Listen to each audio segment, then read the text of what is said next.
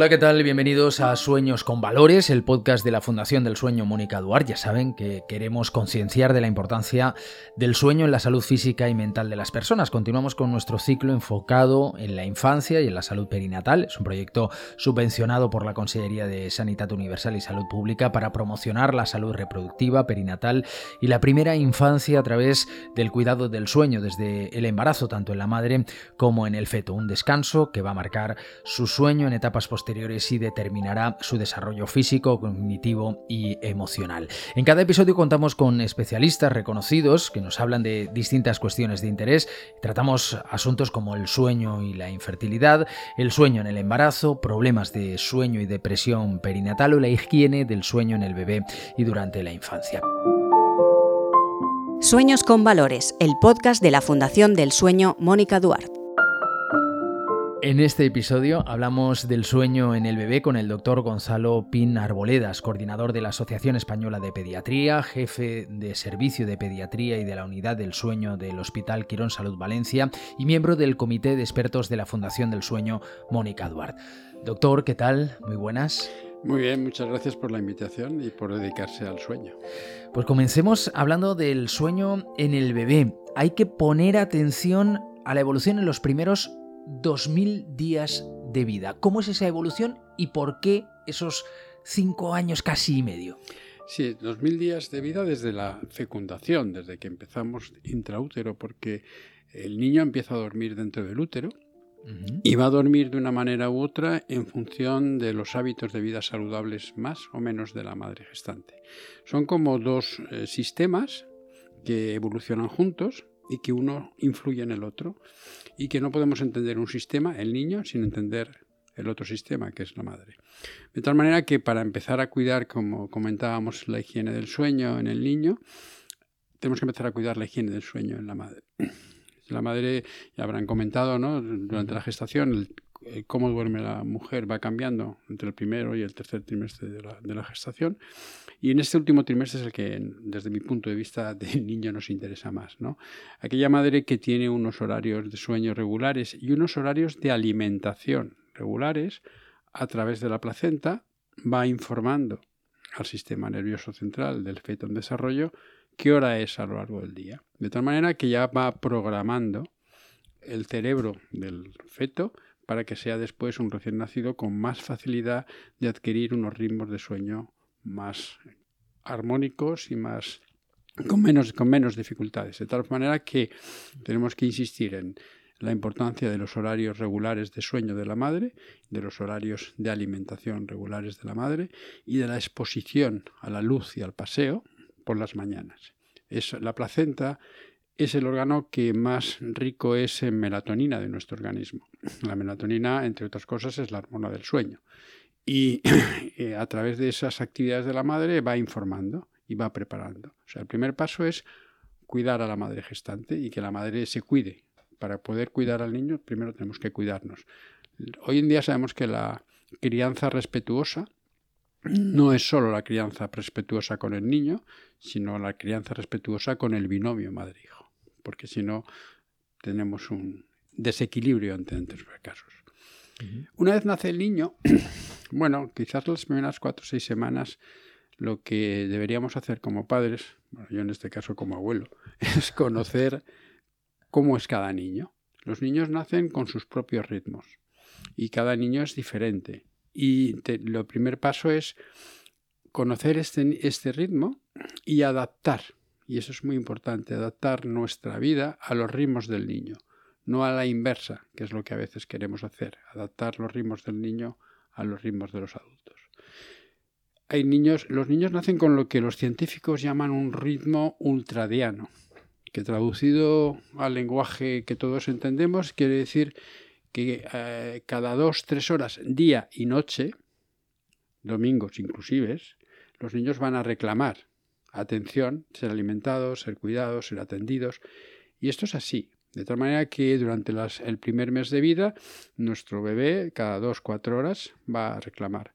Y ahí empiezan las diferencias. Hay bebés altamente demandantes que reclaman alimentación, toman muy poca alimentación, pero reclaman cada dos horas. Hay otros bebés, por el contrario, que son menos demandantes, reclaman cada tres, tres horas y pico desde el principio y toman más. Y hay que respetar este ritmo. Y ese ritmo durante el primer mes es durante las 24 horas del día. Para cuidarnos, lo que tenemos que hacer los padres, especialmente la madre en este caso, es descansar cuando nuestro bebé está descansando. Ese ritmo ultradiano, ese ritmo de cada tres horas, día y noche, yo tengo que aprovechar, porque cuanto más descanse mi producción de leche, si le doy lactancia materna, o mi, mi crianza va a ser más armoniosa, porque cuando el ser humano pierde sueño, lo primero que pierde es el control de impulsos, ¿no? Y se pone, nos ponemos más, más nerviosos. Por eso es muy importante que la madre empiece a descansar al ritmo del niño.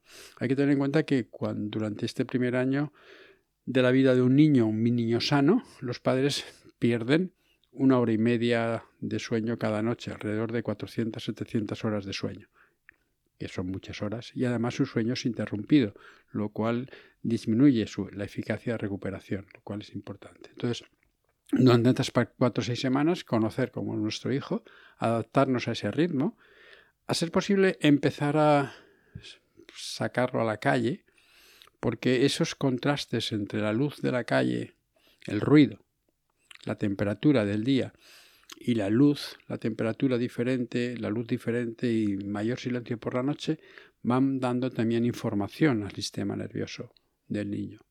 Cuando el niño cumple un año, el 60% de cómo duerme no es genético, es ambiental. Y es ambiental empezándose a gestar desde las últimas semanas de la gestación. Entonces, en este primer mes, tranquilidad, conocer a nuestro hijo, adaptar nuestros ritmos a nuestro hijo y no olvidar que para cuidar, cuidarnos. Mm, y después queda un largo trayecto para completar esos 2.000 días desde la gestación en que continúa esa evolución y no sé si siguen siendo habituales y normales esos despertares hasta los 5 años. Sí, me gustaría, vamos a, si le parece, a ir estancando un poco el desarrollo del sueño del bebé. Hemos hablado del bebé hasta el primer mes, ¿Qué ocurre entre el primer y el tercer mes. Cuando un bebé llega al tercer mes, hay algunas cosas que, empiezan a, cambiar. Un bebé al tercer mes, la inmensa mayoría de ellos ya pueden dormir casi cuatro o cinco horas seguidas. No ocho, cuatro o cinco horas seguidas. Al final del tercer mes de vida, nosotros podremos observar que los niños empiezan a dormirse y a despertarse más o menos siempre a la misma hora de manera espontánea, porque no, eh, no hay que educar, hay que acompañar a la maduración. Y además observamos que al cumplir aproximadamente los tres meses también los despertares nocturnos, que son absolutamente normales, empiezan a ser siempre más o menos a la misma hora. Un niño de tres meses, por término medio, se despierta entre tres, cuatro veces en la noche. En la noche del adulto, que no es la noche del niño. Llegamos al segundo trimestre de la vida, entre el tercero y el sexto mes de la vida, y a final del quinto o sexto mes ocurre una cosa muy importante, que es que el niño empieza a desarrollar su propio ritmo. El cerebro, el reloj biológico del niño empieza a funcionar. Hasta ahora ha sido dependiente en el 90% de los casos, del tiempo de lo que ocurría en su ambiente de la alimentación que le daban, cuando lo paseaban. A partir, a partir del sexto mes ya su reloj biológico interno empieza a ser un poquito más autónomo. Pero no se olvide, hemos dicho que el 60% de cómo duermen dependen del ambiente. ¿Qué ocurre en ese, en ese caso? Que si las cosas se hacen con calma y con tranquilidad y respetando el desarrollo del niño, casi el 60% de los niños adoptan sus horarios de sueño al horario de su ambiente, con diferente tiempo total de sueño, porque son bebés. ¿De acuerdo? Entonces, al sexto mes ya tenemos el reloj biológico del bebé empezando a funcionar. Ya su temperatura mm, corporal no depende solo del exterior, sino que ya depende también de su interior y empieza ya a bajar por la noche, que es una de las señales que nos hacen dormirnos. Ya empieza él a segregar de manera autónoma los cambios en la secreción de melatonina, que es la sustancia, la hormona, la neurohormona que le dice a cada una de nuestras células que es momento de dormir. ¿no? Y ese, ese momento entre los el sexto mes es importante porque además de este ritmo biológico, el niño empieza a interactuar con el medio ambiente. Entonces, va hasta ahora su sueño dependía de la alimentación, de, los cuidados, ahora ya depende más de su ritmo biológico y del ambiente. De tal manera que si nosotros a última hora de la tarde lo llegamos de trabajar y empezamos a jugar con él y a, tal, pues estamos dificultando el ritmo biológico. Entonces, afortunadamente ahora con las bajas maternales más largas, pues esto se va, se va favoreciendo. Entonces, ¿Qué podemos hacer como padres para mejorar el, sueño durante este, a partir de este segundo semestre de la vida? Primero, ser conscientes que el niño tiene mayor necesidad de contacto y va a distraerse con más facilidad. Segundo, que cuanto más lo expongamos a la luz natural de la calle, especialmente por la mañana y al mediodía, cuanto más lo saquemos y lo aireemos al aire libre, y vivimos en una zona donde nos lo podemos permitir, mejor va a dormir por la noche. Es decir, más luz y más actividad en la calle a primeras horas de la mañana hasta el mediodía, más pronto voy a dormir y mejor voy a dormir. Y luego, otra de, de, las cosas que tenemos que tener en cuenta es tener expectativas reales de lo que un niño duerme. Como usted me ha preguntado antes, un niño al año que se despierte alrededor de tres veces es fisiológico. Es absolutamente normal. Es como si usted dijera, bueno, es que mi hijo tiene 12 meses, está empezando a andar y se cae. Pues es que es normal. Si usted me dijera, no, mi hijo tiene tres años y se cae, ya no es nada, es normal. Mi hijo de un año se despierta tres veces en la noche, pues es esto está dentro del contrato de ser padres. Te despertarán tres veces cada noche. Lo que pasa es que a veces no leemos ese contrato, pero eso está así. Y además que el saber si mi hijo duerme bien o no duerme no depende de la noche, depende del día. Si mi hijo está contento, está activo, come bien, las revisiones del pediatra lo ve bien, no está especialmente irritable, significa que ha dormido bien, porque el sueño, ya sabe usted, es el, taller de reparación de todo nuestro organismo. Mientras dormimos nos prepara cada una de nuestras células para, para, funcionar bien al día siguiente. Si al día siguiente estoy funcionando bien es que los boxes han funcionado bien, el sueño ha funcionado bien. Porque cada niño es diferente. por eso hay, ustedes saben que las madres saben, los padres saben que hay percentiles de peso y percentiles de talla, ¿no? Pues también hay percentiles de sueño. Y esto a veces lo olvidamos, ¿no? Y cada niño necesita dormir lo que él necesita y que es diferente a cada edad. Y luego, desde la más tierna infancia, hay niños búhos y niños alondras. Niños que son más trasnochadores, que van a serlo así toda la vida, o niños que son más madrugadores. Y eso nosotros tenemos que conocer como es nuestro hijo para adaptar nuestros ritmos, porque luego lo podemos ir adaptando a la vida social, pero primero para adaptarlo tenemos que saber con quién estamos, no es lo mismo Pepito que Juanita. Mm. ¿Cuándo podemos esperar que desaparezcan esos despertares nocturnos que ya el niño duerma durante toda la noche? En realidad hasta los adultos nos despertamos todas las noches. Lo que pasa es que son despertares que llaman microalusas, subcorticales, que al día siguiente no nos acostamos. El despertarnos es un mecanismo de defensa que viene desde, la, desde que éramos vamos, vivíamos en la selva. Nos despertábamos porque si no, no se nos comían, ¿no? Y, eso está en nuestro ADN. Y además recuerde que, hasta hace relativamente poco, la segunda, la revolución industrial, que es los últimos segundos de nuestra historia como especie, durante cientos de miles de años, teníamos el sueño, primer sueño y segundo sueño. El ser humano se despertaba sobre las 3 de la madrugada hablaba, comía, hacía otras cosas como perpetuar la especie y luego se volvía, se volvía a dormir. Por eso los niños casi todos se despiertan a las 3 de la mañana y los abuelos también nos despertamos a las 3 de la mañana porque lo tenemos en nuestro ADN. Eh, y eso, yo creo que eso es importante. Yo, como eh, especialista o experto en sueño, cuando tengo un niño delante, mi objetivo, un niño de 4 o 5 años estoy hablando, no es que no se despierte.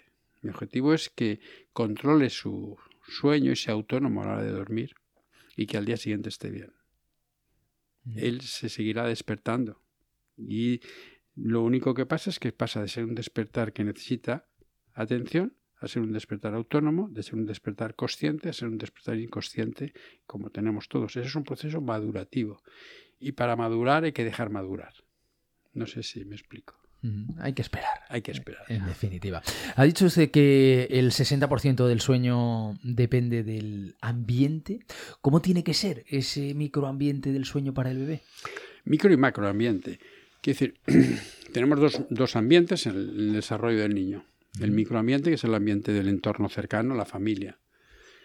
Bueno, hoy en día sabemos que aquellas familias que tienen unos hábitos de vida saludables, los adultos, los niños tienen un hábito de vida más saludable. Quiero decir, si yo como padre y como madre tengo unos horarios de alimentación más o menos regulares, y luego hablamos de la influencia de los horarios de alimentación y el sueño, tengo unos horarios más o menos regulares de alimentación, tengo unos horarios más o menos regulares de actividad, tengo un periodo previo al sueño de desactivación, no estoy cinco minutos antes de irme a la cama con la tablet contestando correos o estando con Instagram, sino que tengo un periodo de desconexión. Eso es el microambiente que va a favorecer que mi hijo duerma. Los niños, y esto lo saben muy bien los psicólogos, aprenden por modelo. El modelo que tiene delante es el que voy a copiar. No lo que tú me digas, lo que tú hagas. ¿De acuerdo? Y el macroambiente. El macroambiente es muy importante, que es el ambiente exterior. He dicho varias veces, ¿no? Salir a la calle.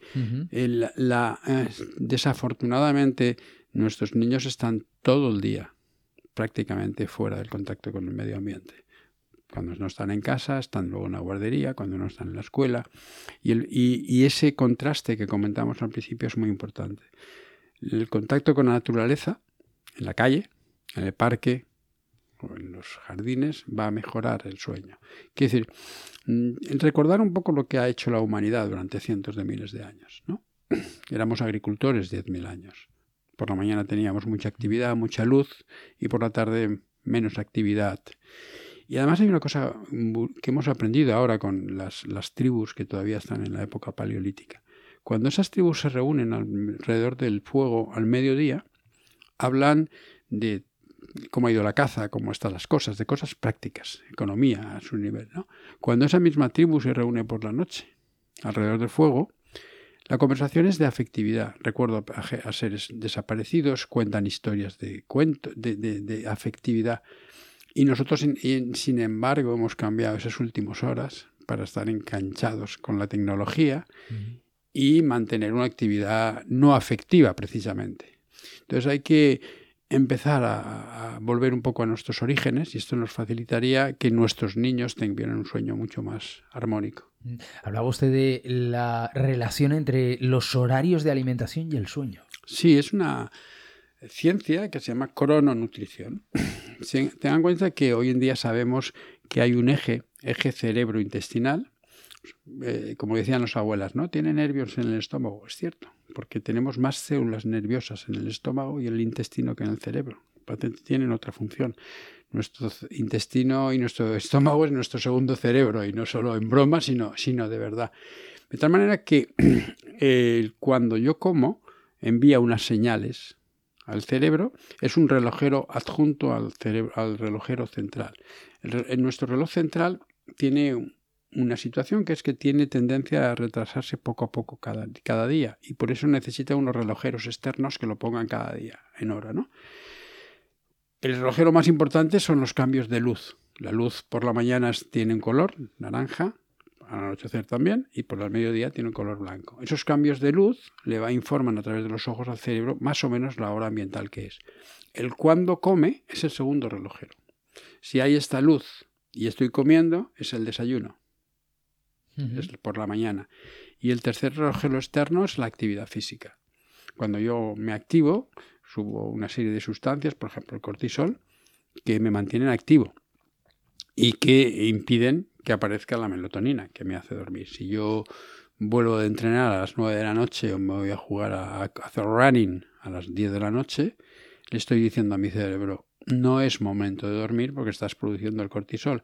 Y el ser humano tiene un defecto, que no tenemos botón de on-off, ¿no? Y para preparar el sueño y para llegar a que todas nuestras células estén dispuestas a dormir, al cuerpo, a nuestro organismo le cuesta un poco, aproximadamente dos horas. Por eso, dos horas antes de que yo me voy a dormir, debería cenar, debería acabar la actividad física y debería empezar a tener un poco de actividad afectiva, de relajamiento. Es lo que llamamos la desactivación previa al sueño. Después hablaremos también de la influencia del deporte en los niños y en el sueño infantil, pero eh, hemos hablado de esos primeros eh, dos 2000 días, entrando ya en la etapa de la infancia, ¿cómo cambia el sueño de bebé a niño? Sí, el bebé es, suele ser una alondra, ¿no? Se acuesta, se duerme pronto y se levanta pronto, tanto los siete días de la semana. El niño a partir de los 5 años, de 5 a 10 años, tiene el sueño más estable que vamos, que vamos a tener en toda nuestra vida. Duermen más tranquilos, aunque es la época también de los terrores del sueño y del sonambulismo, pero en general es un sueño más regular, más, con menos despertares conscientes y con unas horas de sueño más, más alargadas. Es, y luego viene la tercera fase, que es la fase de la adolescencia, que eh, hay un cambio, se convierten de alondras en búhos. El adolescente, su reloj biológico se retrasa más, segrega la melatonina más tarde y tiende a tendencia a dormirse más tarde. Lo que pasa es que ahí se produce un problema, un choque con la realidad social. Yo tengo tendencia a dormirme más tarde, pero me ponen las clases de matemáticas en el instituto más pronto. Con lo cual, em, el adolescente suele ser una persona que está en clase y su cerebro sigue durmiendo en la, en la cama y eso tiene sus, sus, dificultades. Cómo duerme de todas maneras, cómo duerme un chaval de 5 a 10 años, va a depender fundamentalmente de lo que hagamos los primeros 2000 años de la vida. 2000 días. exacto, 2000 días de la vida. ¿no? El, el, el sueño perinatal y preescolar es básico para nuestro sueño de adultos. ¿Cuándo nos tenemos que preocupar por un mal descanso? Es una pregunta excelente. El termómetro de cómo duermo, ya lo hemos comentado, es el día. En un niño pequeño, ¿cuándo me tengo que preocupar? Bueno, tiene más de tres despertares nocturnos de manera continuada y en esos despertares nocturnos, si yo cuento, ocupa más de 60 minutos. Más de una hora está en vigilia. En segundo lugar, tengo, yo veo los percentiles de peso de, de, sueño y veo que está por debajo del percentil o por arriba de los percentiles de sueño. Y en tercer lugar, cómo es el día. está más irritable, problemas de aprendizaje, problemas de conducta.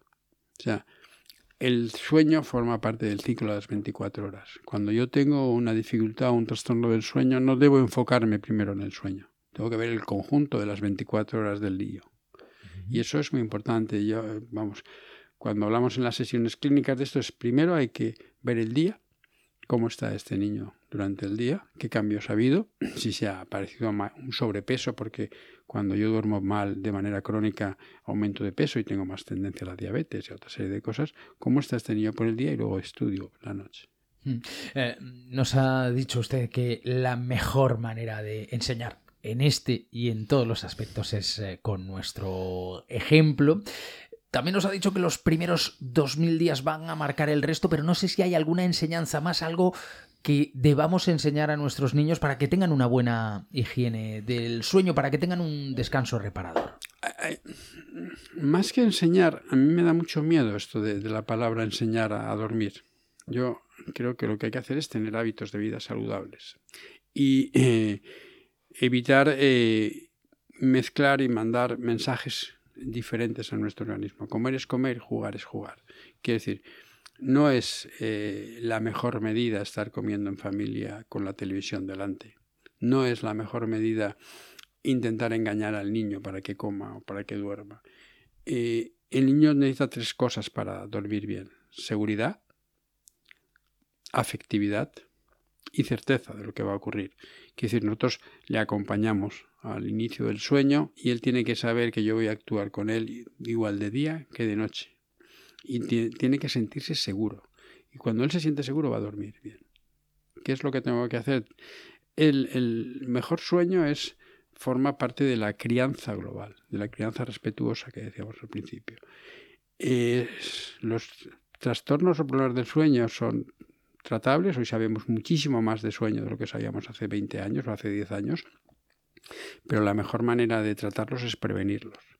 Y la prevención son fundamentalmente tener en cuenta que el sueño forma parte del hábito saludable de vida, que a veces nos olvidamos, hablamos de comida, hablamos de actividad física. Haga usted una vida saludable, coma bien y haga actividad física y descanse bien. Esos tres, esos trípode es fundamental y a veces nos olvidamos del descanso. E insisto porque creo que es un mensaje que es importante para que mi, mi hijo duerma bien, yo tengo que tener unos hábitos de vida saludables. Las pantallas. ¿La pantalla es uno de los peores enemigos del sueño? Actualmente sí. Las, habitaciones de los niños deberían ser las habitaciones como cuando yo era pequeño, en el siglo XVIII. Sin, sin, esta es así, la vida es así, sin tecnología. ¿De acuerdo? Eh, hemos comentado que no tenemos botón de uh, on-off y que nos cuesta aproximadamente dos horas dormirnos. Las pantallas pueden ser un buen... No, son pantallas buenas o pantallas malas. La tecnología ni es buena ni es mala. Lo que hay que hacer es saber, saber utilizarla. Yo no, a mí no se me ocurre darle, aunque mi hijo supiera cambiar la marcha del coche, no se me ocurriría dejarle que condujera. ¿no? Pues con las pantallas pasa exactamente igual. Las dos horas previas al sueño debían ser horas de desactivación y de intentar evitar las pantallas. Y si es necesario utilizarlas, utilizarlas con modo, modo, modo sueño, ¿no? Modo noche. Te dan cuenta que las pantallas generalmente tienen la luz blanca, que es la luz de al mediodía. Cuando yo estoy delante de la, de la pantalla ocurren dos cosas. A través de los ojos le estoy diciendo a mi cerebro, a mi reloj biológico, ¿no ves que hay luz blanca? No toca dormir. Y la segunda cosa que estoy haciendo con las pantallas es interactuar. No estoy viendo una película en la tele, estoy interactuando con mi ordenador, con mi tablet o con mi móvil. Cuando estoy interactuando estoy aumentando la dopamina y el cortisol, que son dos sustancias típicas de la vigilia. Entonces le estoy mandando mensajes diferentes a mi, a mi, a mi cerebro. Por un lado he dicho, he estado ya muchas horas despierto, luego tengo una carga de sueño, pero por el otro lado le estoy diciendo, estoy con luz de al mediodía y además estoy activo. No te equivoques, no puedes dormir. ¿Qué hace nuestro organismo? Desorganizarse.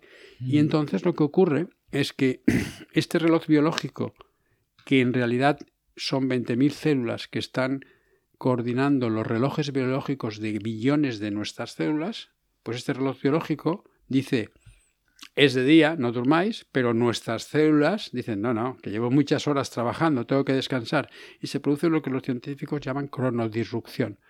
En vez de ir todos los relojes de nuestro organismo al mismo, tiempo, va cada uno a su aire, hace, cada uno hace lo que puede y la salud es armonía y perdemos esa armonía. En Quirón Salud están realizando ustedes un estudio del sueño de los niños y las niñas de la escuela y la cantera del Valencia Basket, también de eh, las profesionales. Eh, hablábamos antes de la relación del deporte, hacer el deporte, hacer deporte eh, por la noche. ¿Cuál es el objetivo de este estudio? El objetivo es, es muy interesante, es un reto para, para todos los que estamos ahí. El objetivo es doble. sabemos que el descanso, por un lado, eh, sabemos la relación entre actividad física y descanso, entonces el objetivo es estudiar cómo duermen los niños de la cantera y de la escuela del Valencia Basket y adaptar medidas de higiene para este grupo de niños que dedican mucho tiempo al deporte. De tal manera que lo que vamos a hacer es higiene de sueño, higiene de hábito de vida saludable en una población que dedica mucho tiempo al deporte. Y eso nos va a repercutir en dos cosas, en la calidad de vida de estos, de estos niños y en aprender nosotros cómo podemos mejorar la calidad de vida en, otros ambientes.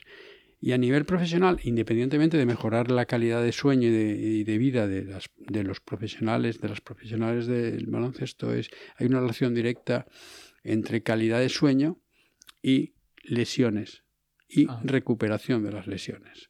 De tal manera que si mejoramos el sueño, disminuimos el riesgo de lesión y aumentamos la capacidad recuperadora tras la lesión. ¿Hay relación entre las capacidades de los niños y el sueño? Quiero decir, ¿niños de distintas capacidades tienen más dificultades para conciliar el sueño? Sí, por ejemplo, los niños con trastornos del desarrollo de tipo autismo, tipo hiperactividad, tienen unas características de por sí de sueño diferentes. Sus genes reloj, sus genes reloj que controlan este reloj biológico actúan de una manera diferente y, la melatonina se segrega de una forma diferente. Hay muchos factores. El niño con TEA, por ejemplo, tiene dificultades para iniciar el sueño, para mantener el sueño y con despertares más, más, más rápidos. ¿no? De hecho, uno de los objetivos de la, de la Fundación Mónica de Oart está ahí en estos niños con discapacidad, con niños diferentes, neuroatípicos que hablamos. Estamos intentando, y vamos a empezar un, trabajo con la Asociación de Niños con Trastornos del Espectro Autista para estudiar su sueño y educar cómo es ese sueño, ahí sí que vamos a actuar y qué medidas podemos hacer en los niños con trastorno del espectro autista eh, para mejorar su sueño, porque está demostrado científicamente que cuando mejoramos el sueño del niño autista, mejoramos su vigilia, su capacidad de aprendizaje, su capacidad lingüística. Sabe que los niños con, con trastorno de espectro autista uno de los problemas es la comunicación. Bueno, pues hoy en día sabemos que si mejoras el sueño, mejoras su capacidad de comunicación, que eso es fundamental. Entonces, la Fundación Mónica Eduard vamos a ir en este camino, mejorar en una población que, como dicen algunos padres de niños con autismo, son invisibles para la sociedad en muchos aspectos, vamos a intentar mejorar esta calidad de vida para mejorar sus expectativas y su integración en la vida social. Pues doctor Gonzalo Pin Arboledas, eh, coordinador de la Asociación Española de Pediatría, jefe del Servicio de Pediatría y de la Unidad del Sueño del Hospital Quirón Salud Valencia, miembro también del Comité de Expertos de la Fundación del Sueño Mónica Duarte. Muchísimas gracias. Muchísimas gracias a ustedes y bueno, desde la Fundación esperamos cualquier iniciativa que ustedes quieran.